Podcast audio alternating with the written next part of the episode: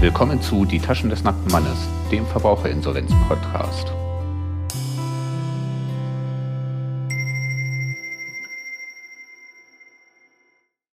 Und vorab der Standard-Disclaimer, dieser Podcast soll einen allgemeinen Überblick über das Verbraucherinsolvenzverfahren geben und stellt in keiner Weise einen Ersatz für eine ordentliche Schuldnerberatung oder Rechtsberatung dar. Falls ihr irgendwann mal in die Verlegenheit kommt, euer Anliegen vor einer Richterin oder im Insolvenzverfahren möglicherweise einer Rechtspflegerin vortragen zu müssen, könnt ihr euch nicht darauf berufen, dass euch irgendein Dude etwas in einem Podcast erzählt hat.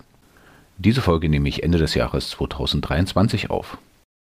In der letzten Folge habe ich das Mietverhältnis im Insolvenzverfahren einigermaßen ausführlich dargestellt. In der jetzigen Folge will ich über das spannende Thema der Steuer in der Insolvenz sprechen. Ich mache dann auch gleich mal ein paar Einschränkungen. Dieses kleine Podcast-Projekt hier beschäftigt sich ja mit den einfachen Fällen der Verbraucherinsolvenz. Also werde ich nicht über das sprechen, was in Fachkreisen unter Insolvenzsteuerrecht besprochen wird. Das Insolvenzsteuerrecht befasst sich mit den spannenden Fragen, wie zum Beispiel mit den Unternehmenssteuern im Insolvenzverfahren umgegangen wird. Da passieren ganz gruselige Sachen. Ich werde in dieser Folge aber nur über die steuerlichen Themen der Verbraucherinnen sprechen. Wie auch die letzte Folge nehme ich diese Folge auf, weil sich die Schuldnerinnen oft keine Gedanken darüber machen, was mit den Steuern im Insolvenzverfahren passiert. Ehrlich gesagt ist es oft sogar noch schlimmer. Oft genug haben die Schuldnerinnen kaum ein Verständnis, wie das mit der Einkommensteuer überhaupt funktioniert, auch außerhalb der Insolvenz. Hinzu kommt, dass ein Problem auch immer größer wird. Dieses Problem betrifft die Besteuerung von Renten. Gerade diejenigen, die erst seit kurzem Rente erhalten, rechnen zum Teil überhaupt nicht damit, Probleme mit der Steuer zu bekommen. Der Hintergrund ist, dass sie oft genug nie Steuern zahlen mussten, also jedenfalls nicht nach Abgabe einer Steuererklärung. In der Beratungspraxis hat man leider keine Zeit, jeden Problemfall zu besprechen. Vielleicht ist das auch besser so. In Einzelheiten kann das Thema Steuern auch ziemlich komplex werden. Meine Befürchtung ist ja, dass mir viele Klientinnen aus einem Beratungsgespräch mental aussteigen würden, wenn ich versuchen würde, alles vernünftig und ausführlich darzustellen. Insbesondere wenn Sie diesen Podcast als Schuldnerin und Arbeitnehmerin oder Beamte hören, sollten Sie sich das hier trotzdem anhören. Ich versuche es wirklich verständlich darzustellen. Das Schöne an einem Podcast ist ja, dass Sie jederzeit pausieren können. Wenn es Ihnen zu viel wird, pausieren Sie den Podcast und hören einen Abschnitt später vielleicht nochmal oder mehrmals, wenn nicht alles von Anfang an klar wird. Beginnen werde ich die Folge mit der Steuererklärungspflicht. Danach kommen die Fragen zum generellen Umgang mit Steuererstattungen und Steuernachzahlungen. Dann bespreche ich die Zusammenveranlagung und die getrennte Veranlagung, die Aufteilung der Steuer und die Steuerklassenwahl. Zum Abschluss bespreche ich die Themen der Besteuerung von Renten. Steuererklärungspflicht. Beginnen wir gleich mal mit der wichtigsten Frage von allen in diesem Zusammenhang. Ist die Insolvenzschuldnerin steuererklärungspflichtig? Also nicht steuerpflichtig, sondern verpflichtet, eine Steuererklärung zu erstellen. Vielen wäre das Geld ja noch egal, wenn sie nur nicht die nervige Arbeit machen müssten, eine Steuererklärung ausfüllen zu müssen. Die Antwort auf diese Frage lautet in vielen Fällen meistens ja, in einigen Fällen eher nein. Aber beginnen wir von vorne. Wie jedem bekannt sein sollte, müssen einige Personen Steuererklärungen erstellen und andere nicht. Die für die Verbraucherinnen wichtigen Paragraphen sind der Paragraph 149 der Abgabenordnung, kurz AO, und die Paragraphen 25, 43 und 46 des Einkommensteuergesetzes, kurz ESTG. Das gehe ich hier jetzt auf jeden Fall nicht alles durch. Aber ich will die Systematik mal kurz darstellen. In der AO steht, dass die Steuererklärungspflicht in den jeweiligen Steuergesetzen geregelt ist. Im EStG steht, dass alle eine Steuererklärung abgeben müssen, außer 43 Absatz 5 oder 46 des EStG sagen etwas anderes. 43 Absatz 5 betrifft bestimmte Kapitaleinkünfte, also Zinsen und Dividenden, und 46 ESTG betrifft bestimmte Einkünfte aus unselbstständiger Tätigkeit, also Lohn, Gehalt, Ausbildungsbezüge und die Beamtenbesoldung.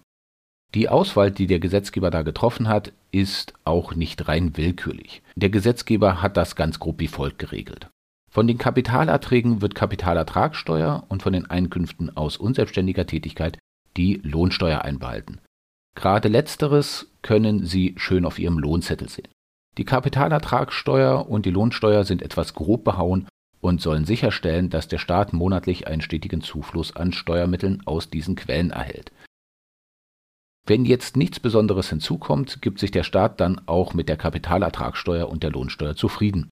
In diesen Fällen müssen die Steuerpflichtigen auch keine Steuererklärung abgeben. Wenn die Steuerpflichtigen aber zum Beispiel an der Lohnsteuer drehen, muss eine Steuererklärung abgegeben werden. Gut kann man das an verheirateten oder verpartnerten Steuerpflichtigen sehen. Haben beide Partner Steuerklasse 4 gewählt und sonst passiert nichts Außergewöhnliches, ist Steuerklasse 4 ungefähr wie Steuerklasse 1 bei einem Alleinstehenden und der Staat gibt sich damit zufrieden, was er an Lohnsteuer erhält. Werden die Steuerklassen 3 und 5 gewählt, haben die Partner eine abweichende Regelung für die Lohnsteuer getroffen und müssen eine Einkommensteuererklärung erstellen. Noch gröber ausgedrückt will der Staat, dass jemand eine Steuererklärung erstellt, wenn ganz grob in den meisten Fällen eine Steuer nachzuzahlen ist. Wenn ein Fall vorliegt, bei dem die meisten Personen Steuern zurückbekommen, wie bei den Steuerklassen 1 oder 4, müssen keine Steuererklärungen abgegeben werden. Wenn Sie keine Steuererklärung abgeben, bekommen Sie natürlich auch das Geld nicht zurück. Klingt jetzt vielleicht fies, auf der anderen Seite habe ich mir schon öfter überlegt, ob ich mit Steuerklasse 1 eine Steuererklärung erstelle und ob mir die potenzielle Erstattung den Aufwand wirklich wert ist. Immerhin habe ich die Wahl. Das wären also die Regelungen aus den Steuergesetzen. Nur wie ist das jetzt eigentlich in der Insolvenz? Ja, das ist jetzt, also, ähm, es hilft ja nichts. Also, die Grundregel ist die, dass das Insolvenzverfahren in den meisten Fällen die Steuergesetze nicht komplett aushebelt. Das heißt, wenn eine Steuererklärungspflicht außerhalb der Insolvenz bestanden hat, besteht diese Steuererklärungspflicht auch in der Insolvenz. Unangenehm wird dann schon die Frage, wer diese Steuererklärungspflicht denn überhaupt erfüllen muss. In Folge 7 über die Verteilung der Insolvenzmasse habe ich die Rechtsprechung einmal kurz dargestellt. Der Bundesgerichtshof hat im Beschluss vom 14. November 2013 zum Aktenzeichen römisch 9 ZB 161 aus 11 gesagt, dass die Insolvenzverwalterin einfache Steuererklärungen selbst zu erstellen hat. In Folge 7 habe ich auch kurz dargestellt, was für ein großer Haufen Blödsinn diese Rechtsprechung ist. Wie dem auch sei, jetzt könnte die Schuldnerin im Insolvenzverfahren also auf die Idee kommen, dass doch die Insolvenzverwalterin die Steuererklärung erstellen soll und sie sich als Schuldnerin da komplett raushält. Nur so funktioniert es halt auf jeden Fall überhaupt nicht. Die Insolvenzverwalterin hat nämlich die ganzen Daten nicht, die für eine vernünftige Steuererklärung notwendig sind. Die Insolvenzverwalterin bekommt vielleicht noch raus, wie hoch die Bruttoeinkünfte der Schuldnerin waren, wobei diese Daten ohnehin beim Finanzamt liegen. Die Insolvenzverwalterin weiß jedoch nicht, an wie vielen Tagen die Schuldnerin zur Arbeit gefahren ist und was sie sonst noch so für Ausgaben hatte, die steuerrechtlich möglicherweise absetzbar sind. Diese Daten kann nur die Schuldnerin liefern. Und das bringt mich zu einer der wichtigsten Vorschriften des Insolvenzrechts, dem Paragraph 97 der Insolvenzordnung. Ich zitiere: Paragraph 97 Auskunfts- und Mitwirkungspflichten des Schuldners. Der Schuldner ist verpflichtet, dem Insolvenzgericht, dem Insolvenzverwalter, dem Gläubigerausschuss und auf Anordnung des Gerichts der Gläubigerversammlung über alle das Verfahren betreffende Verhältnisse Auskunft zu geben. Er hat auch Tatsachen zu offenbaren, die geeignet sind, eine Verfolgung wegen einer Straftat oder einer Ordnungswidrigkeit herbeizuführen. Jedoch darf eine Auskunft, die der Schuldner gemäß seiner Verpflichtung nach Satz 1 erteilt, in einem Strafverfahren oder einem Verfahren nach dem Gesetz über Ordnungswidrigkeiten gegen den Schuldner oder einen in 52 Absatz 1 der Strafprozessordnung bezeichneten Angehörigen des Schuldners nur mit Zustimmung des Schuldners verwendet werden. Der Schuldner hat den Verwalter bei der Erfüllung von dessen Aufgaben zu unterstützen. Der Schuldner ist verpflichtet, sich auf Anordnung des Gerichts jederzeit zur Verfügung zu stellen, um seine Auskunfts- und Mitwirkungspflichten zu erfüllen. Er hat alle Handlungen zu unterlassen, die der Erfüllung dieser Pflichten zuwiderlaufen. Zitat Ende. Nach 97 der Insolvenzordnung treffen die Schuldnerin im eröffneten Insolvenzverfahren umfangreiche Auskunfts- und Mitwirkungspflichten. Die Schuldnerin ist sogar dazu verpflichtet, Auskünfte zu erteilen, die sie im Strafprozess nicht erteilen müsste, da sie sich oder einen Angehörigen nicht belasten muss. Dem einen oder anderen mag das jetzt zu weit gehen. Ich habe sogar Rechtsanwältinnen gesehen, die Schuldnerinnen vertreten haben, die durchaus überrascht wirkten über diese Vorschrift. Kurz zum Hintergrund. Wenn die Schuldnerin eine Straftat begangen hat, soll sie im Insolvenzrecht nicht besser gestellt sein als die Schuldnerin, die keine Straftat begangen hat. Im Gegenzug darf die Aussage, die die Schuldnerin im Insolvenzverfahren getätigt hat, dann im Strafprozess nicht gegen sie verwendet werden. Wie Sie der Vorschrift entnehmen können, hat der Gesetzgeber nicht klar ausdefiniert, worin diese Auskunfts- und Mitwirkungspflichten eigentlich bestehen. Aus diesem Grund hat sich ein Wildwuchs an Rechtsprechung herausgebildet. Die grobe Richtung der Insolvenzgerichte ist diejenige, dass die Schuldnerin alles mitteilen muss und an alle mitwirken muss, was für die Insolvenzmasse potenziell gut sein kann. Ein kleines Beispiel sind Vermögenswerte im Ausland. Hat die Schuldnerin zum Beispiel ein Konto im Ausland, kommt die Insolvenzverwalterin da nicht so einfach ran. Dann ist die Schuldnerin in den meisten Fällen verpflichtet, das Konto aufzulösen und das Guthaben an die Insolvenzverwalterin auszahlen zu lassen. Was heißt das jetzt für die Steuererklärung? Nun, die Schuldnerin ist verpflichtet, die Insolvenzverwalterin mit allem zu versorgen, was die Insolvenzverwalterin benötigt, um eine vernünftige Steuererklärung erstellen zu können. Ich habe dafür jetzt nur einen Beschluss einer Berufungsinstanz gefunden. Das wäre dann der Beschluss des Landgerichts Duisburg vom 9.2.2017 zum Aktenzeichen 7T10/17. Ich habe aber kein Gericht kennengelernt, das das je anders gesehen hat. Wie läuft das jetzt praktisch?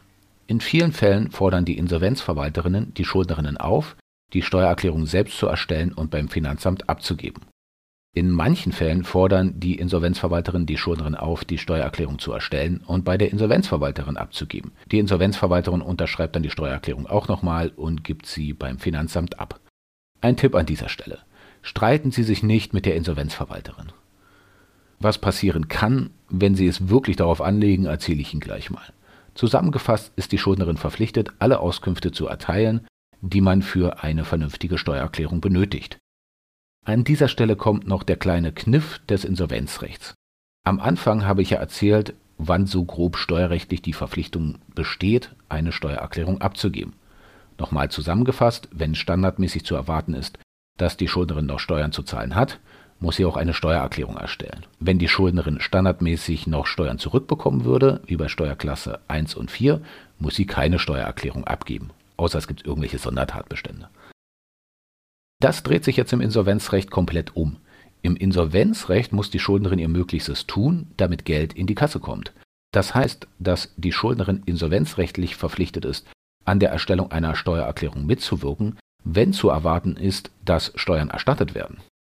Diese Steuererstattungen fließen dann in den meisten Fällen nämlich an die Insolvenzverwalterin.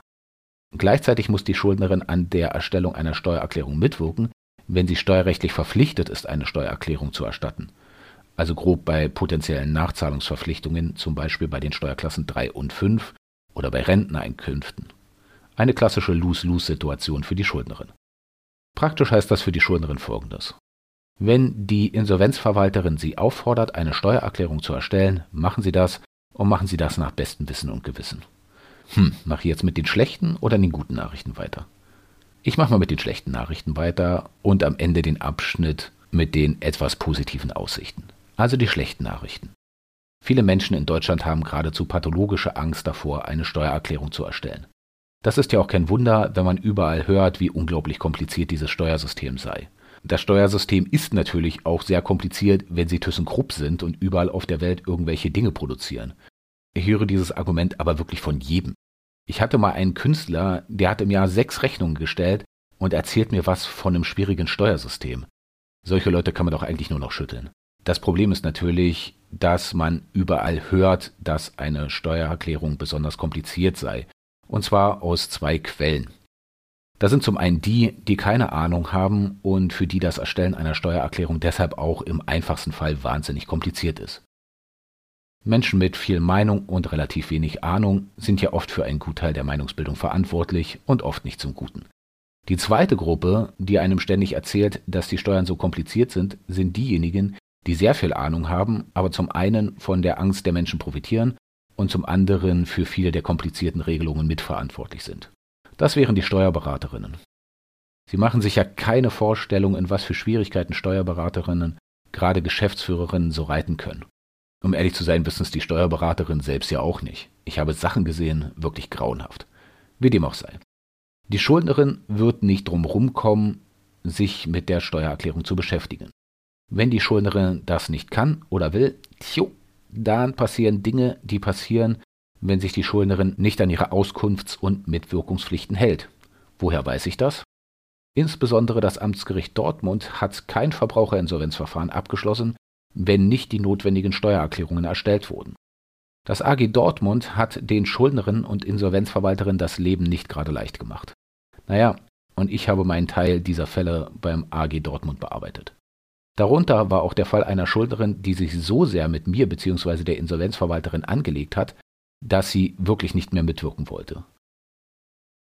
Mit mir konnte man sich ja eigentlich gar nicht wirklich anlegen. Ich war ja nur ein kleines Rädchen ohne offizielle Funktion im Verfahren. Also, was kann passieren, wenn die Schuldnerin nicht mitwirkt? Da wäre zunächst einmal der Paragraph 98 der Insolvenzordnung. In Paragraph 98 der Insolvenzordnung stehen die Zwangsmaßnahmen, die durchgeführt werden können. Den Paragraph 98 zitiere ich an dieser Stelle aus Gründen mal nicht. Die Zwangsmaßnahmen sind halt unterschiedlich, je nachdem, auf welche Situation die Insolvenzverwalterin trifft. Ist die Schuldnerin zum Beispiel verpflichtet, einen Gegenstand herauszugeben und tut sie dies nicht, kann das Gericht eine Gerichtsvollzieherin beauftragen, den Gegenstand wegzunehmen. Bei der Steuererklärung ist die Schuldnerin aber dazu verpflichtet, Auskünfte zu erteilen. Da gibt es kaum was wegzunehmen. Rein rechtlich könnte das Gericht die Schuldnerin gemäß 98 Absatz 2 der Insolvenzordnung in Zwangshaft nehmen lassen, um die Auskünfte zu erzwingen. Zu solch drastischen Maßnahmen greift das Gericht aber selten. Bei der Verpflichtung zur Abgabe der Steuererklärung habe ich die Anordnung von Zwangshaft noch nie gesehen. Nicht einmal bei der nervigsten Schuldnerin und nicht einmal beim Amtsgericht Dortmund. Das Gericht hat zwei viel bessere Wege, damit umzugehen, wenn die Schuldnerin ihren Auskunfts- und Mitwirkungspflichten nicht nachkommt. Das Gericht hat die Möglichkeit, gemäß 290 Absatz 1 Nummer 5 der Insolvenzordnung die Restschuldbefreiung zu versagen. Für die Versagung der Restschuldbefreiung bedarf es eines Antrags einer Gläubigerin. Das Gericht hat auch die Möglichkeit, ohne Antrag einer Gläubigerin gemäß 4c der Insolvenzordnung die gewährte Stundung der Verfahrenskosten aufzuheben. Über die Aufhebung der Stundung der Verfahrenskosten habe ich in Folge 8 gesprochen. Die Versagung der Restschuldbefreiung führt in jedem Fall und die Aufhebung der Stundung der Verfahrenskosten in den allermeisten Fällen dazu, dass die Schuldnerin aus dem Insolvenzverfahren fliegt. Das heißt, dass die Gerichte dafür sorgen, dass die Schuldnerin aus dem Insolvenzverfahren fliegt, wenn sie nicht richtig mitwirkt. Zum Mitwirken gehört dann halt das Erstellen der Steuererklärungen. Kommen wir zu den guten Nachrichten.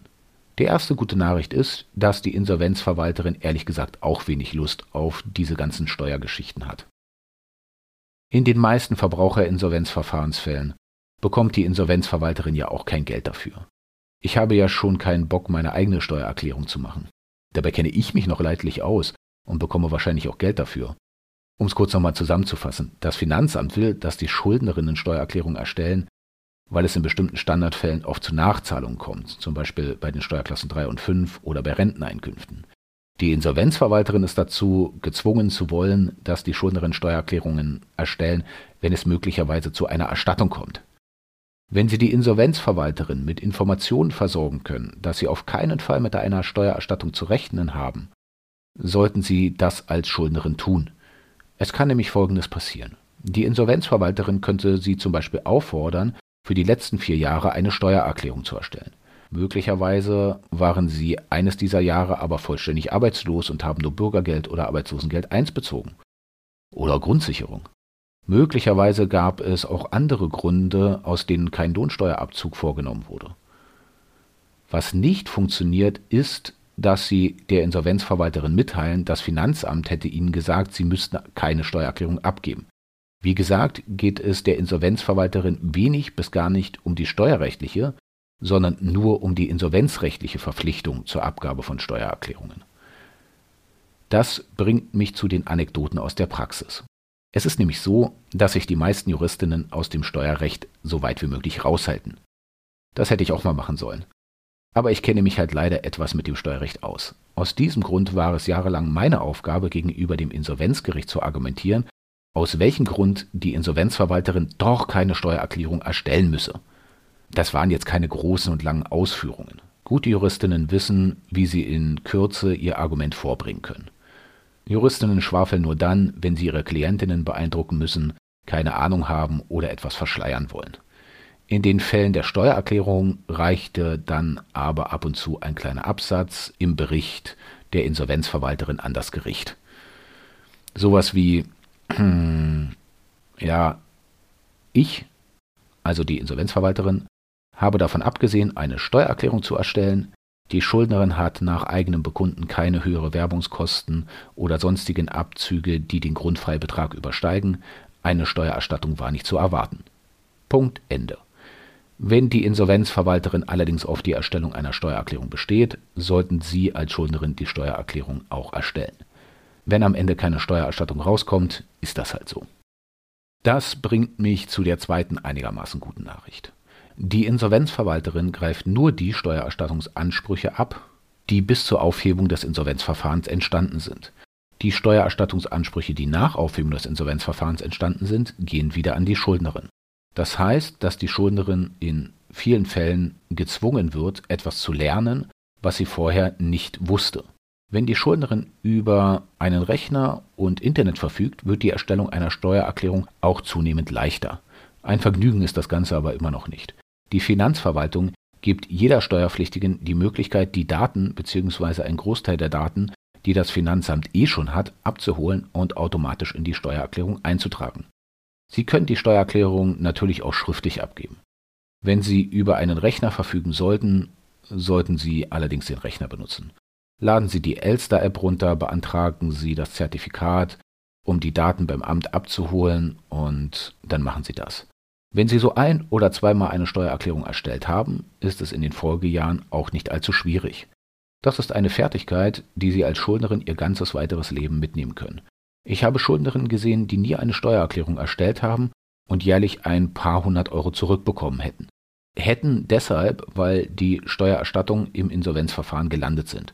Ich bin mir sicher, dass die Schuldnerinnen in diesen Fällen das Geld dringender benötigt hätten als die Insolvenzmasse. Aber gut, das war's kurz zur Steuererklärungspflicht. Umgang mit Steuererstattungen und Steuernachzahlungen. Im Abschnitt davor habe ich schon angedeutet, wie mit Steuererstattungen umgegangen wird. Dieser Abschnitt soll den Umgang mit Steuererstattungen und Steuernachzahlungen detailliert aufdröseln.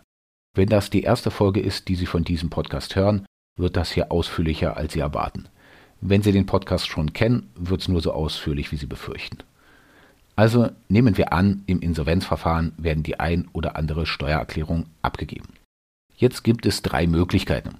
Entweder gibt es Geld vom Staat zurück, dann sprechen wir von einer Steuererstattung. Der Staat bekommt noch Geld, dann sprechen wir von einer Steuernachzahlung. Oder es kommt halt null raus. Naja, wenn null rauskommt, hat sich das dann auch meistens erledigt. Außer jemand geht in Einspruch oder es liegen ein paar Sondertatbestände vor, die hier dann aber doch zu weit führen. Fangen wir mit der Steuererstattung an. Hier ein kleines Beispiel. Die Schuldnerin ist ledig. Sie hat Steuerklasse 1. Sie fährt jeden Tag echt ein paar Kilometer zur Arbeit und hat auch ein paar zusätzliche Aufwendungen. Die Schuldnerin hat noch nie eine Steuererklärung erstellt. Das Insolvenzverfahren wird am 01.06.2023 eröffnet. Die Insolvenzverwalterin fordert die Schuldnerin auf, die Steuererklärungen für die Jahre 2019, 20, 21 und 22 zu erstellen. Die Schuldnerin erstellt die Steuererklärung. Es kommt jeweils zu einer Steuererstattung von 200 Euro im Jahr. Zur Vereinfachung nehmen wir einfach mal an, dass die beachtlichen Zinsen in den 200 Euro schon enthalten sind. Das Insolvenzverfahren läuft weiter vor sich hin. Im Jahr 2024 fordert die Insolvenzverwalterin die Schuldnerin auch wieder auf, die Steuererklärung für das Jahr 2023 zu erstellen. Es kommt wieder 200 Euro Steuererstattung raus. Das Insolvenzverfahren wird am 1.4.2024 aufgehoben. Das Insolvenzverfahren geht in die Restschuldbefreiungsphase über. Es wird auf Antrag der Insolvenzverwalterin die Nachtragsverteilung für etwaige Steuererstattungsansprüche angeordnet, soweit diese vor Aufhebung des Insolvenzverfahrens angeordnet wurden. Auch für das Jahr 2024 wird von der Schuldnerin eine Steuererklärung erstellt. Es kommen wieder 200 Euro raus. So, was passiert jetzt mit diesen ganzen Steuererstattungen? Ich komme zurück auf einen der wesentlichen Grundsätze des Insolvenzverfahrens, und zwar auf 35 der Insolvenzordnung, den ich kurz in Auszügen zitiere. Paragraph 35 Begriff der Insolvenzmasse. Das Insolvenzverfahren erfasst das gesamte Vermögen, das dem Schuldner zur Zeit der Eröffnung des Insolvenzverfahrens gehört und das er während des Verfahrens erlangt. Klammer auf, Insolvenzmasse, Klammer zu. Zitat Ende. Zur Insolvenzmasse gehört das gesamte Vermögen bei Eröffnung des Insolvenzverfahrens und das Vermögen, was die Schuldnerin während des eröffneten Insolvenzverfahrens erwirbt. Später im Gesetz kommt dann noch die Einschränkung, dass dieses Vermögen auch pfändbar sein muss. Steuererstattungen sind aber pfändbar. Das heißt vorliegend, die Steuererstattungsansprüche für die Jahre 2019 bis 2022 fließen direkt vom Finanzamt an die Insolvenzverwalterin, weil sie vor Eröffnung des Insolvenzverfahrens entstanden sind. Der Steuererstattungsanspruch für das Jahr 2023 fließt direkt vom Finanzamt an die Insolvenzverwalterin, weil er im eröffneten Insolvenzverfahren entstanden ist. Im Jahr 2024 wird es dann leicht kompliziert. Hier wird der Anspruch aufgeteilt, weil er nur zum Teil im eröffneten Insolvenzverfahren entstanden ist. Erst die Anordnung der Nachtragsverteilung sorgt dafür, dass ein Teil des Steuererstattungsanspruchs überhaupt an die Insolvenzverwalterin fließt. Im Jahr 2024 findet eine taggenaue Aufteilung statt. Die Aufhebung des Insolvenzverfahrens erfolgt im Beispiel am 1.4.2024. Das ist der 92. Tag im Jahr 2024. Das heißt, an die Insolvenzverwalterin fließen 5 mal 200 Euro für die Jahre 2019, 20, 21, 22 und 23 und 92 366 von 200 Euro, also 50 Euro und 27 Cent für das Jahr 2024. Damit erhält die Insolvenzverwalterin 1050,24 Euro. Die Schuldnerin erhält im Jahr 2025 für das Jahr 2024 noch 149,73 Euro. Was doch ganz nett ist. Was die Schuldnerin mit diesen 149,73 Euro im Jahr 2025 anstellt, ist ihr überlassen. Das gilt auch für jeden weiteren Steuererstattungsanspruch nach dem Jahr 2024, falls sie weiterhin ihre Steuererklärungen abgibt. So wird im Allgemeinen mit Steuererstattungsansprüchen im Insolvenzverfahren umgegangen. Das Ganze sieht dann etwas anders aus, wenn bereits Steuerschulden bestehen. Ich nehme mal den Ausgangsfall und erweitere ihn um einen weiteren Punkt. Nehmen Sie an, dass die Schuldnerin noch von viel früher 2000 Euro Steuerschulden hat. Nur mal, um es kurz gesagt zu haben, man kann mit Steuerschulden ins Insolvenzverfahren gehen. In den meisten Fällen, die ich gesehen habe, bekommt die Schuldnerin für diese Steuerschulden auch die Restschuldbefreiung. Irgendwann mache ich vielleicht mal eine Folge zu den Ausnahmen zur Restschuldbefreiung. Aber das wird wieder so ein ewig langes und zum Teil auch echt unangenehmes Thema. Da habe ich aktuell sowas von überhaupt gar keine Lust drauf. Wie dem auch sei. Die Schuldnerin hat halt 2000 Euro Steuerschulden. Was würde normalerweise passieren, wenn jemand 2000 Euro Steuerschulden hat und eine Steuererstattung von 200 Euro erhalten würde? Ganz einfach. Das Finanzamt würde die 200 Euro einfach behalten und in dieser Höhe aufrechnen. Blieben noch Schulden in Höhe von 1800 Euro. Im Insolvenzverfahren geht man mit Aufrechnungen anders um. Geregelt ist das in den Paragraphen 94 bis 96 der Insolvenzordnung. Das könnte ich jetzt zitieren und erklären, das ist aber alles recht fisselig. Ich befürchte einfach, dass ich es nicht so erklären kann, dass andere es verstehen. Also lasse ich es einfach. Der Hintergrund der Regeln für die Aufrechnung im Insolvenzverfahren ist der folgende.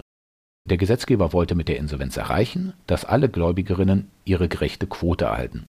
Das heißt, wenn es einen Vermögenswert gibt, soll der in die Insolvenzmasse fließen und gleichmäßig an alle Gläubigerinnen verteilt werden. Da wäre es sehr ungünstig, wenn die Gläubigerinnen wild hin und her aufrechnen dürften. Auf der anderen Seite wollte der Gesetzgeber keiner Gläubigerin Rechte wegnehmen, die sie bereits vor der Eröffnung des Insolvenzverfahrens erworben hat. Deshalb erfolgt eine zeitliche Aufteilung. Zuerst einmal sind die Ansprüche, die vor Eröffnung des Insolvenzverfahrens entstanden sind. Vorliegend wären das die Steuererstattungsansprüche für die Jahre 2019, 20, 21 und 22. Hinzu kommt der Anteil der Steuererstattungsansprüche für das Jahr 2023, der vor Eröffnung des Insolvenzverfahrens entstanden ist. Das Insolvenzverfahren wurde am 01.06.2023 eröffnet. Damit ist der Steuererstattungsanspruch bis zum 30.05., also für 151 Tage vor Eröffnung des Insolvenzverfahrens entstanden. Für diese Ansprüche hätte das Finanzamt auch vor Eröffnung des Insolvenzverfahrens aufrechnen dürfen. Dieses Recht zur Aufrechnung verliert das Finanzamt nicht. Das Finanzamt verliert das Recht zur Aufrechnung, soweit die Steuererstattungsansprüche nach Eröffnung des Insolvenzverfahrens entstanden sind. Das wären dann die Steuererstattungsansprüche vom 01.06.2023 bis zur Aufhebung des Insolvenzverfahrens am 1.04.2023. Jetzt fehlen noch die Steuererstattungsansprüche, die nach dem 1.4.2023 entstanden sind. Nach der Rechtsprechung des Bundesfinanzhofs darf das Finanzamt in der Wohlverhaltensphase wieder aufrechnen. Das ergibt sich unter anderem aus dem Urteil des Bundesfinanzhofs vom 22. Mai 2012 zum Aktenzeichen römisch 8 Groß R 58/10. Das mag jetzt ungerecht erscheinen, nur sieht es so aus, dass der Gesetzgeber nur die Gläubigerinnen durch die Aufrechnungsverbote schützen wollte. Wenn das Geld aber an die Schuldnerin gehen würde, wenn das Geld aber ohnehin an die Schuldnerin gehen würde, brauchen die Gläubigerinnen keinen Schutz. Das heißt dann folgendes. Das Finanzamt rechnet in folgender Höhe auf. Jeweils 200 Euro für die Jahre 2019, 20, 21 und 22 151 365 von 200 Euro für die Ansprüche bis zum 30.05.23 und 274 366 von 200 Euro ab dem 2.04.2024. Das sind insgesamt 1032,47 Euro, mit denen das Finanzamt aufrechnet. Die Insolvenzverwalterin erhält 167,53 Euro. Zwei Sachen noch hierzu. Bei solch einer Konstellation, also wenn hohe Steuerschulden bestehen, würde eine gute Insolvenzverwalterin bei einem vernünftigen Insolvenzgericht für die Jahre 2019 bis 2022 überhaupt gar keine Steuererklärung erstellen lassen. Was bringt das schon? Vorliegend wären das dann 800 Euro, mit denen das Finanzamt einfach aufrechnen dürfte. Wahnsinniges Ergebnis. Da bekommt das Finanzamt ja auch keinen Cent mehr. Das Finanzamt hatte nur den Spaß, vier Steuererklärungen zu bearbeiten, mit dem Ergebnis, dass die Schulden geringer sind. Die Schuldnerin hatte viel Arbeit mit der Erstellung der Steuererklärungen, die Insolvenzverwalterin hatte auch etwas Arbeit damit. Also viel Arbeit mit nahezu keiner Wirkung. Anders sieht es für die Jahre 2023 und 2024 aus. Hier sind immerhin 167,53 Euro zur Insolvenzmasse geflossen. Das zweite, was ich ansprechen will, ist die Aufrechnung in der Restschuldbefreiungsphase. Diese Aufrechnung ist jetzt nicht schön, aber auch nicht zu ändern. Die Schuldnerin kann sich halt überlegen, ob sie für das Jahr 2025 eine Steuererklärung erstellen will. Wenn aber wieder nur 200 Euro rauskommen, wird das Finanzamt das Geld einfach behalten und weiter aufrechnen. Die Aufrechnungsmöglichkeit des Finanzamts endet aber mit der Erteilung der Restschuldbefreiung. Das Insolvenzverfahren wurde am 01.06.2023 eröffnet. Irgendwann im Jahr 2026 wird die Schuldnerin zum 01.06.2026 die Restschuldbefreiung erhalten. Für das Jahr 2026 kann sich für die Schuldnerin wieder lohnen, eine Steuererklärung zu erstellen. Das war's hier erstmal zu den Steuererstattungen. Kommen wir zu den Steuernachzahlungen. Zur Vereinfachung nehme ich mal das Grundgerüst aus dem Fall davor. Die Schuldnerin ist aber diesmal nicht Arbeitnehmerin, sondern seit 2019 Rentnerin. Zu den Rentnerinnen habe ich noch ganz am Ende einen Abschnitt. Als Rentnerin ist die Schuldnerin verpflichtet, eine Steuererklärung zu erstellen. Deswegen wird sie vom Finanzamt aufgefordert, Steuererklärungen zu erstellen. Das Finanzamt erfährt von der Insolvenz und fordert die Schuldnerin auf, seit 2019 und fortlaufend Steuererklärungen zu erstellen. Es ergeben sich jeweils Nachzahlungen von 200 Euro. Der Rest bleibt gleich. Das Insolvenzverfahren wird am 01.06.2023 eröffnet und am 01.04.2024 aufgehoben. Wie wird jetzt mit diesen Steuernachzahlungen im Insolvenzverfahren umgegangen? Das bringt mich zurück zu meiner Folge über die Verteilung der Insolvenzmasse. Also mache ich es kurz. Soweit die Ansprüche vor Eröffnung des Insolvenzverfahrens entstanden sind, also für die Jahre 2019, 20, 21, 22 sowie einschließlich zum 30.05.2023 handelt es sich um Insolvenzforderungen. Das heißt, dass das Finanzamt diese Forderungen bei der Insolvenzverwalterin zur Insolvenztabelle anmelden kann und muss. Es ergeht kein Steuerbescheid für diese Forderung, sondern nur eine Berechnung, also zumindest wenn das Finanzamt den eigenen Laden einigermaßen unter Kontrolle hat. Vorliegend sind das 882,47 Euro an Insolvenzforderungen. Wahrscheinlich erhält die Schuldnerin für diese 882,47 Euro die Restschuldbefreiung. Soweit die Nachzahlungen nach Eröffnung des Insolvenzverfahrens entstanden sind, handelt es sich um sogenannte Neuverbindlichkeiten. Das geht aus dem Urteil des Bundesfinanzhofs vom 24.02.2011 zum Aktenzeichen römisch 6 Groß R 21/10 hervor. Das Urteil erging zwar zu Lohneinkünften, wird meiner Ansicht nach aber auch für Renten gelten. Neuverbindlichkeiten heißt, dass die Schuldnerin diese Steuernachzahlung also die Steuernachzahlungen, die nach Eröffnung des Insolvenzverfahrens entstanden sind, aus dem eigenen Vermögen oder Einkommen bezahlen muss. Eine Verpflichtung der Insolvenzverwalterin gibt es nicht. Die Schuldnerin muss also die Steuerschulden aus dem bezahlen, was ihr im Insolvenzverfahren noch bleibt. Nachdem die Insolvenzverwalterin das pfändbare Vermögen und das pfändbare Einkommen bereits eingezogen hat. Das Finanzamt darf für die Steuernachzahlungen, soweit sie nach Eröffnung des Insolvenzverfahrens entstanden sind, sogar vollstrecken. Gut, die Vollstreckung durfte scheitern, weil das pfändbare Einkommen und Vermögen ja eigentlich bereits bei der Insolvenzverwalterin gelandet sein sollte, aber gut. Ab und zu höre ich von den Schuldnerinnen, dass sie im Insolvenzverfahren ja gar keine neuen Schulden machen dürfen.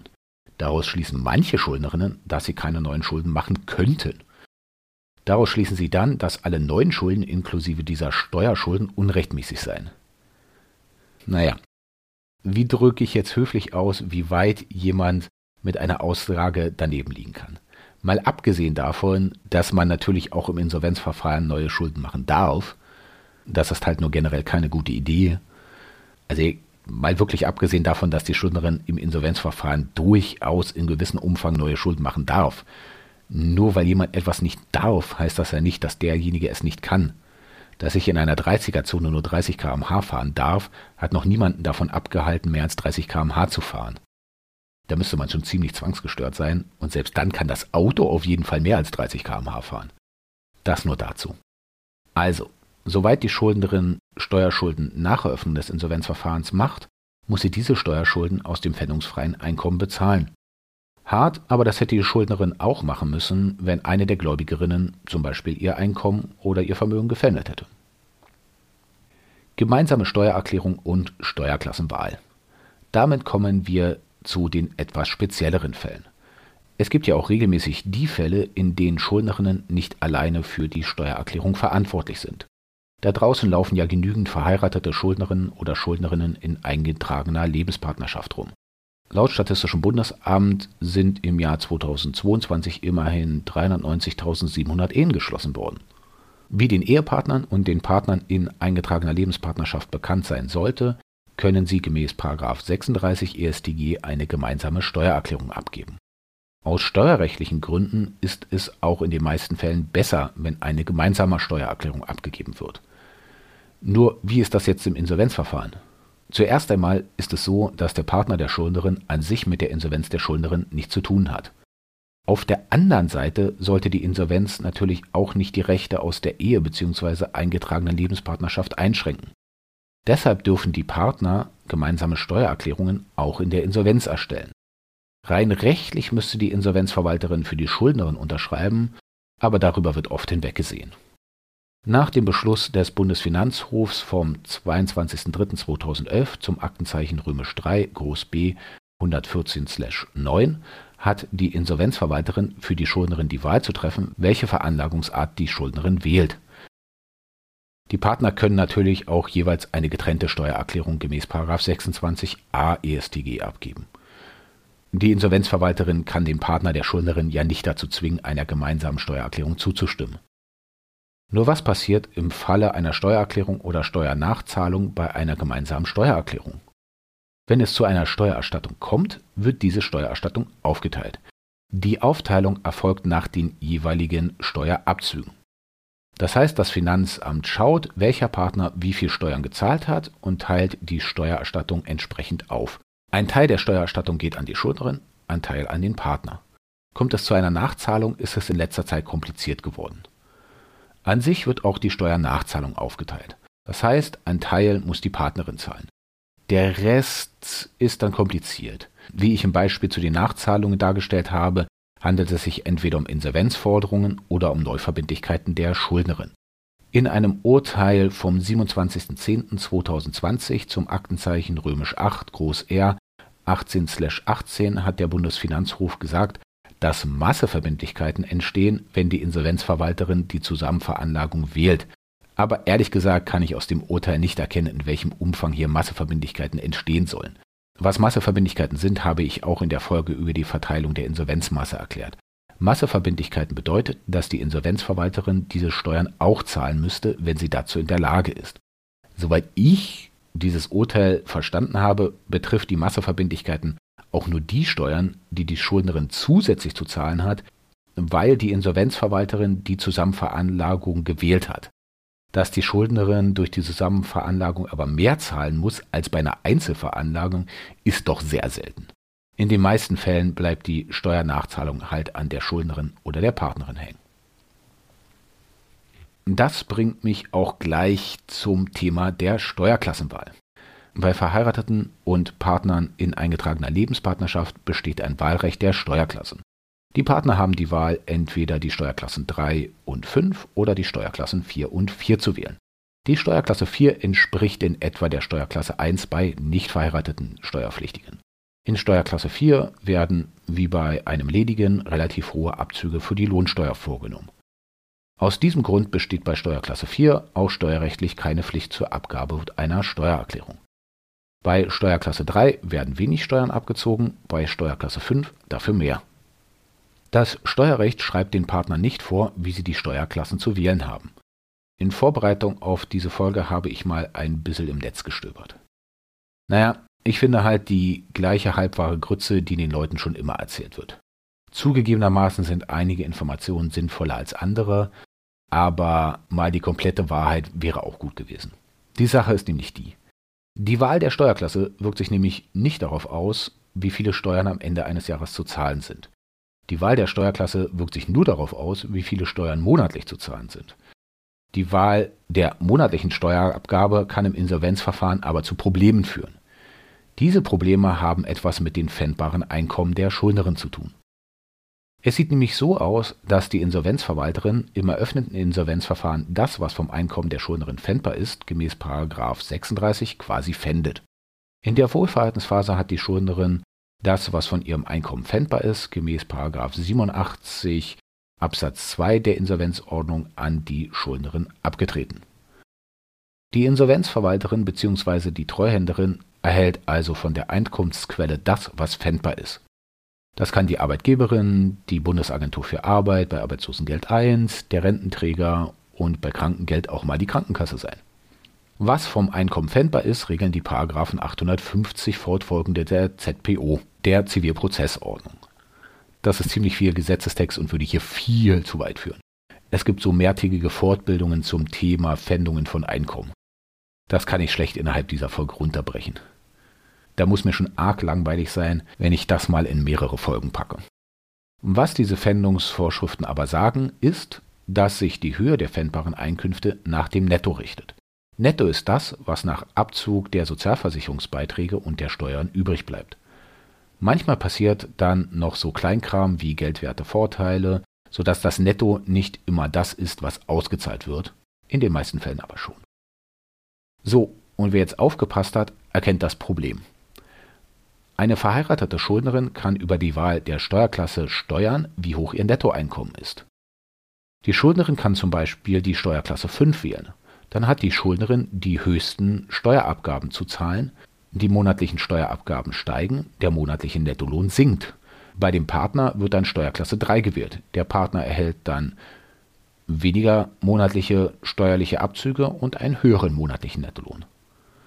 Beim Partner wird das Einkommen aber auch nicht gefändet also zumindest nicht durch die Insolvenz der Partnerin. Diese Fälle sind relativ zeitig mal dem Bundesgerichtshof vorgelegt worden. Mit Beschluss vom 5. März 2009 zum Aktenzeichen römisch 9 ZB 2/07 hat der BGH folgendes gesagt. Ich zitiere: Wählt der verheiratete Schuldner ohne einen sachlichen Grund die Steuerklasse 5, kann dies einen Verstoß gegen die Erwerbsobliegenheiten darstellen. Das heißt, dass die Schuldnerin zwar nicht steuerrechtlich, aber insolvenzrechtlich verpflichtet ist, unter gewissen Umständen eine andere als die Steuerklasse 5 mit den hohen Steuerabzügen zu wählen. Das heißt auch, dass der Schuldnerin die Restschuldbefreiung versagt werden kann oder die Verfahrenskostenstundung aufgehoben werden kann, wenn sie ohne Grund die Steuerklasse 5 wählt. Das sollte die Schuldnerin doch eher vermeiden. Fragen Sie mich jetzt bitte nicht genau, was ein sachlicher Grund sein soll. Meine Empfehlung an dieser Stelle an alle verheirateten Schuldnerinnen, die ins Insolvenzverfahren gehen wollen. Wechseln Sie in die Steuerklasse 4. Ja, es wird eventuell mehr gefändet als in Steuerklasse 5, aber das ist dann halt so.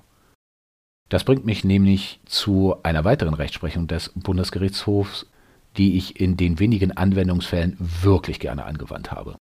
Diese Rechtsprechung basiert auf dem Beschluss des Bundesgerichtshofs vom 4.10.2005 zum Aktenzeichen römisch 7 ZB 26/5. In diesem Beschluss hat der BGH Folgendes gesagt.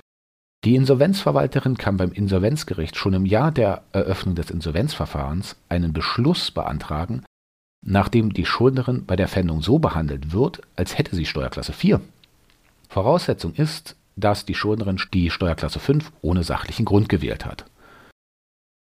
Vor diesem Beschluss war umstritten, ob die Insolvenzverwalterin diesen Beschluss gleich erwirken kann oder ob sie der Schuldnerin erst die Möglichkeit geben muss, zum Jahresende die Steuerklasse zu wechseln. Der Bundesgerichtshof meinte, diese Art von Beschlüssen gehen auch schon am Anfang des Insolvenzverfahrens in Ordnung. Wenn ich mich recht erinnere, habe ich in meinen sechs Jahren bei den Insolvenzverwalterinnen diese Art von Beschlüssen kein Dutzendmal angeregt. Spaßig war es deshalb, weil es immer die besser verdienenden Schuldnerinnen getroffen hat, die meinten, das System überlisten zu können. Mein Mitleid hält sich daher bis heute starken Grenzen. In so einem Fall passiert dann Folgendes. Die Insolvenzverwalterin beantragt, dass die Schuldnerin so behandelt wird, als hätte sie Steuerklasse 4. Die Schuldnerin wird dann auch angehört, was sie denn für Gründe hat, die Steuerklasse 5 zu wählen. Meistens kommt dann nichts oder nichts Sinnvolles. Das Gericht erlässt einen Beschluss. Der Beschluss geht unter anderem an die Drittschuldnerin, also die Arbeitgeberin, die Agentur für Arbeit, Krankenkasse und so weiter und so weiter. Die Drittschuldnerin hat dann folgende lustige Aufgabe. Die Drittschuldnerin macht dann eine normale Lohnabrechnung oder was auch immer, aber halt mit Steuerklasse 5. Die Steuerklasse 5 bleibt ja weiterhin bestehen. Sie berechnet, was fändbar ist, aber so, als hätte die Schuldnerin Steuerklasse 4. Sie können sich vorstellen, wie viel Lust eine Arbeitgeberin auf diesen Aufwand hat. Das heißt, die Schuldnerin hat die hohen Steuerabzüge von Steuerklasse 5 und es wird das gefändet, als hätte sie Steuerklasse 4. Das heißt, sie kriegt noch weniger ausgezahlt, als hätte sie Steuerklasse 4, weil sie hat ja Steuerklasse 5 gewählt. Das Beste kommt dann aber im nächsten Jahr. Weil die Schuldnerin ja Steuerklasse 5 gewählt hat, muss sie schon steuerrechtlich eine Steuererklärung abgeben. Wenn es jetzt zu einer Steuererstattung kommt, wird diese Steuererstattung ja aufgeteilt, je nachdem, wer von den Partnern die meisten Steuern gezahlt hat. Da die Schuldnerin die Steuerklasse 5 gewählt hat, hat sie im Zweifel sehr viele Steuern gezahlt. Deshalb entfällt auf die Schuldnerin meist ein großer Anteil der Steuererstattung. Diesen Teil der Schuldnerin zieht dann die Insolvenzverwalterin ein. Super. Das heißt, dass die Schuldnerin monatlich weniger ausgezahlt bekommt, als hätte sie Steuerklasse 4, weil sie ja den hohen Steuerabzug hat, und gefändet wird, als hätte sie Steuerklasse 4. Als Folge davon kommt dann noch eine höhere Steuererstattung bei der Insolvenzverwalterin an, als hätte die Schuldnerin von Anfang an die Steuerklasse 4 gewählt. Meiner Erfahrung nach macht die Schuldnerin diesen Firlefanz genau einmal, und zwar bis zu dem Zeitpunkt, zu dem es zur ersten Steuererstattung kommt. Danach fühlt sie sich voll ungerecht behandelt und wechselt auf die Steuerklasse 4. Zugegebenermaßen kommt diese Konstellation nicht oft vor. Die Insolvenzverwalterin wird diese Art von Beschluss ja nur dann anregen, wenn bei der Schuldnerin etwas vom Einkommen fändbar ist. Sehr viele Schuldnerinnen bekommen aber so wenig, dass da nichts Fändbares rumkommt. Vielleicht mag sich die ein oder andere verheiratete Schuldnerin jetzt fragen, ob nicht ein Verstoß gegen Artikel 6 Grundgesetz vorliegt. Immerhin schützt Artikel 6 des Grundgesetzes ausdrücklich die Ehe. Deswegen haben wir überhaupt die Steuerklassen und die Zusammenveranlagung. Der Bundesgerichtshof hat in seinem Beschluss vom 5. März 2009 zum Aktenzeichen römisch 9 ZB 2/07 gesagt, dass er keinen Verstoß gegen Artikel 6 des Grundgesetzes erkennen kann und ich ehrlich gesagt auch nicht. Dadurch, dass man die verheiratete Schuldnerin verpflichtet, die Steuerklasse 4 zu wählen oder sie notfalls so zu behandeln, als hätte sie die Steuerklasse 4, wird die Schuldnerin nicht schlechter behandelt als eine unverheiratete Schuldnerin. Steuerklasse 4 entspricht ungefähr Steuerklasse 1 bei den Unverheirateten. Problematisch wäre es geworden, wenn man die Schuldnerin verpflichtet hätte, die Steuerklasse 3 zu wählen. Das haben einige Insolvenzverwalterinnen sogar diskutiert, sind damit aber nicht durchgekommen. Letztlich können sich Schuldnerinnen schlichtweg nicht hinter ihrer Ehe verstecken, um so wenig wie möglich abzudrücken. Das war's zur Steuerklasse. Zusammengefasst können die Schuldnerinnen, die verheiratet oder verpartnert sind, ihre Steuerklasse frei wählen. Die Schuldnerinnen sollten aber nicht ausgerechnet die Steuerklasse 5 wählen, um sich möglichst unfändbar zu machen, weil das nach hinten losgehen kann. Besteuerung von Renten. Das bringt mich zum letzten Abschnitt dieser Folge und einem größer werdenden Problem. Dem Problem der Besteuerung von Renten. Dieses Problem wird größer und das hat zwei Gründe. Zum einen altert die Durchschnittsbevölkerung, das heißt, dass auch das Alter der Insolvenzschuldnerin steigt. Anteilsmäßig steigt die Anzahl der Insolvenzschuldnerinnen, die sich bereits in Rente befinden, leicht an. Der wichtigere Grund ist aber, dass Renten jedes Jahr stärker besteuert werden. Entgegen der Annahme von vielen Menschen wurden Renten in Deutschland schon immer besteuert. Bis in das Jahr 2005 waren Renten jedoch zu 50 Prozent steuerfrei. Das heißt, dass eine Rentnerin schon relativ hohe Rente erhalten musste, um überhaupt Steuern zahlen zu müssen. Seit dem Jahr 2005 wird dieser Freibetrag immer geringer. Die Rentnerinnen, die 2023 in Rente gehen, müssen 83 Prozent ihrer Rente besteuern und nicht mehr 50 Prozent, wie noch 2005. Ab 2040 sind es dann 100 Prozent. Hinzu kommt, dass jede Rentenerhöhung zu 100 Prozent zu besteuern ist. Das heißt zum Beispiel folgendes. Eine Rentnerin, die 2017 in Rente gegangen ist, muss 74 Prozent ihrer Rente versteuern. Im Jahr 2018 muss sie 74 Prozent ihrer Rente aus dem Jahr 2017 und 100 Prozent der Rentenerhöhung des Jahres 2018 besteuern. Schönes System. Jetzt kann man die Besteuerung von Renten allgemein kritisieren. Ja. Auf der anderen Seite muss sich der Staat auch irgendwie finanzieren und am Laufen gehalten werden. Und bei unserer kaputten Demografie reichen die Steuermittel nicht mehr aus, wenn man nicht auch die Rentnerinnen zur Kasse bittet. Trifft mich ja auch irgendwann. Problematisch bzw. problematischer als ohnehin wurde das Ganze aufgrund der Feigheit des Gesetzgebers. Der Gesetzgeber hat nämlich eine Sache nicht geregelt, die er hätte regeln können und meiner Ansicht nach auch hätte regeln müssen. Die Sache, die geregelt hätte werden müssen, ist der Steuerabzug. Bei Renten findet nämlich kein Steuerabzug statt. Beim Gehalt wird die Lohnsteuer von der Arbeitgeberin an das Finanzamt abgeführt. Bei der Rente passiert nichts dergleichen. Das klingt auf den ersten Blick vielleicht gut, hat jedoch grauenhafte Konsequenzen. Die erste Konsequenz ist, dass Rentnerinnen grundsätzlich eine Steuererklärung erstellen müssen. Das ist ja auch klar. Das Finanzamt kann ja erst anhand der Steuererklärung sehen, ob nicht noch Steuern zu zahlen sind. Ein Steuerabzug wurde ja nicht vorgenommen. Das beste Ergebnis, auf das die Rentnerinnen hoffen können, ist, dass sie nicht zu zahlen haben. Oft genug haben die Rentnerinnen aber auch Steuern zu zahlen. Es findet ja kein Steuerabzug statt. Ich habe Rentnerinnen gesehen, die mehrere Jahrzehnte gearbeitet haben und nie eine Steuererklärung erstellt haben, weil sie nicht mussten. Dann sind die Rentnerinnen in Rente gegangen. Jahre später wurden sie dann aufgefordert, eine Steuererklärung zu erstellen. Warum Jahre später? Das hat mit den Abläufen bei den Rentenkassen und den Finanzämtern zu tun. Es kann wirklich sein, dass das Finanzamt drei oder vier Jahre braucht, die Rentnerin aufzufordern, ihre erste Steuererklärung zu erstellen. Dann kann es sein, dass jedes Jahr vielleicht 300 Euro Steuern zu zahlen sind. 300 Euro sind jetzt nicht so wahnsinnig viel, das kriegen die meisten Rentnerinnen noch hin. Über vier Jahre werden aus 300 Euro aber 1200 Euro. Plus Verzinsung, plus Verspätungszuschlag, der heutzutage festzusetzen ist, weil die Rentnerin nicht selbst auf die Idee gekommen ist, eine Steuererklärung zu erstellen. Dann steht die Rentnerin da und muss einen vierstelligen Betrag bezahlen und das innerhalb eines Monats und die Rentnerin weiß nicht, woher sie das Geld nehmen soll. Warum der Gesetzgeber das so geregelt hat, kann ich nur vermuten. Meine Vermutung ist die, dass der Gesetzgeber alles verschieben wollte. Der Gesetzgeber hat die Besteuerung der Renten im Alterseinkünftegesetz von 2004 geregelt und dann beschlossen, dass die Renten ab 2005 dann etwas stärker zu besteuern sind. Gemerkt haben es viele Rentnerinnen aber erst viele Jahre später, als die Briefe vom Finanzamt gekommen sind. Da war aber schon eine andere Regierung am Werk, die sich dann mit dem Problem auseinandersetzen musste. Da hat der Gesetzgeber aus dem Jahr 2004 die Konsequenzen seines Handelns schön auf die nächste Bundesregierung abgewälzt. Und aus der Kritik nehme ich jetzt auch niemanden raus. Der Nachfolger hätte das Gesetz ja ändern können. Aber seit 2005, immerhin seit fast zwei Jahrzehnten, hat niemand an der Besteuerung der Rentnerinnen etwas geändert. Das heißt, dass hier demnächst über 90-Jährige Steuererklärungen erstellen müssen, nur um zu ermitteln, wie viel sie dann nachzahlen sollen. Eine Glanzleistung aller Regierungsparteien seit dem Jahr 2004. Dass die Rentnerinnen überraschend hohe Steuerschulden haben, ist aber noch nicht das Problem, was sich dann in der Insolvenz auftut. Ich persönlich hatte keine Handvoll Fälle von Rentnerinnen mit hohen Steuernachzahlungen in der Schuldnerberatung.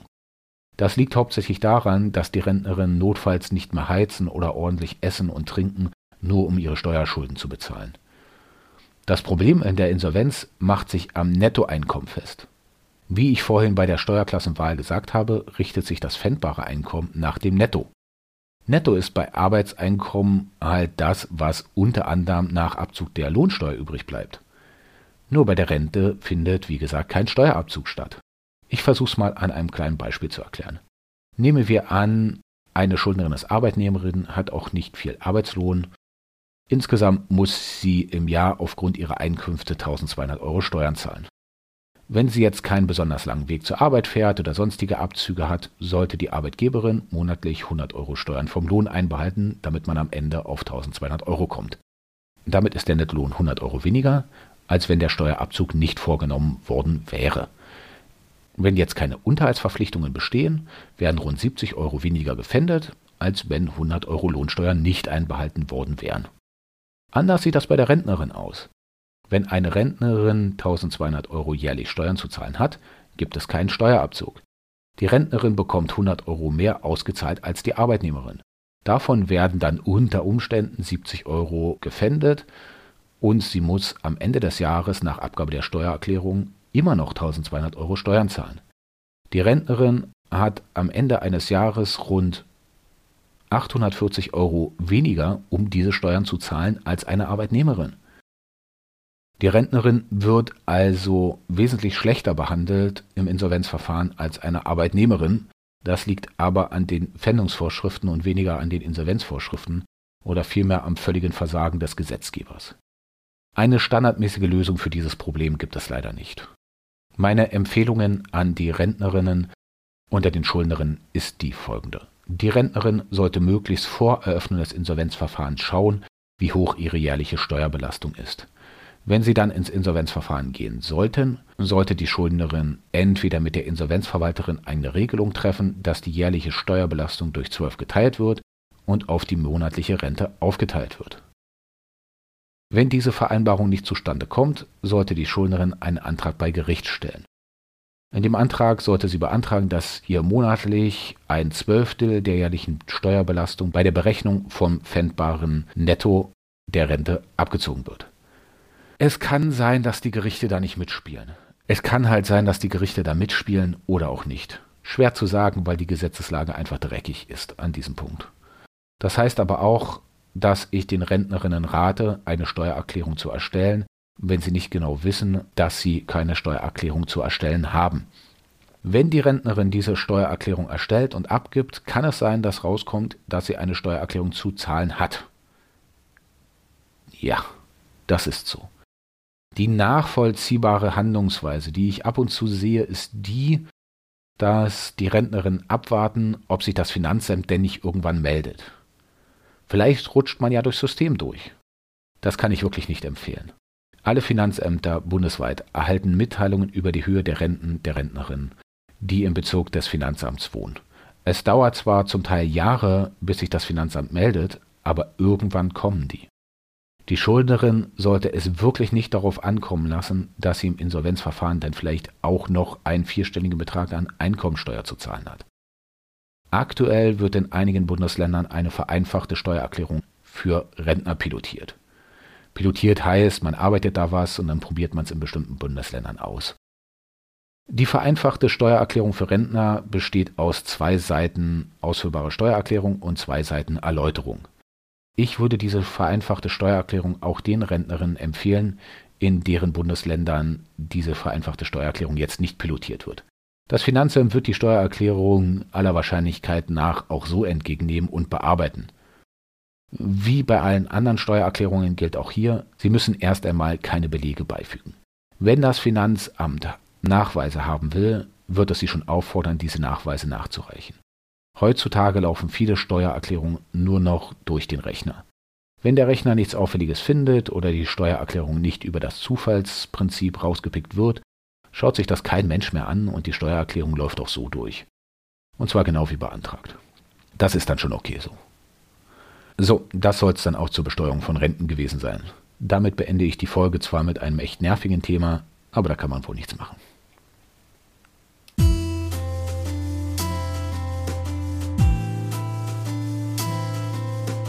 Das war die Taschen des nackten Mannes, der Verbraucherinsolvenz-Podcast.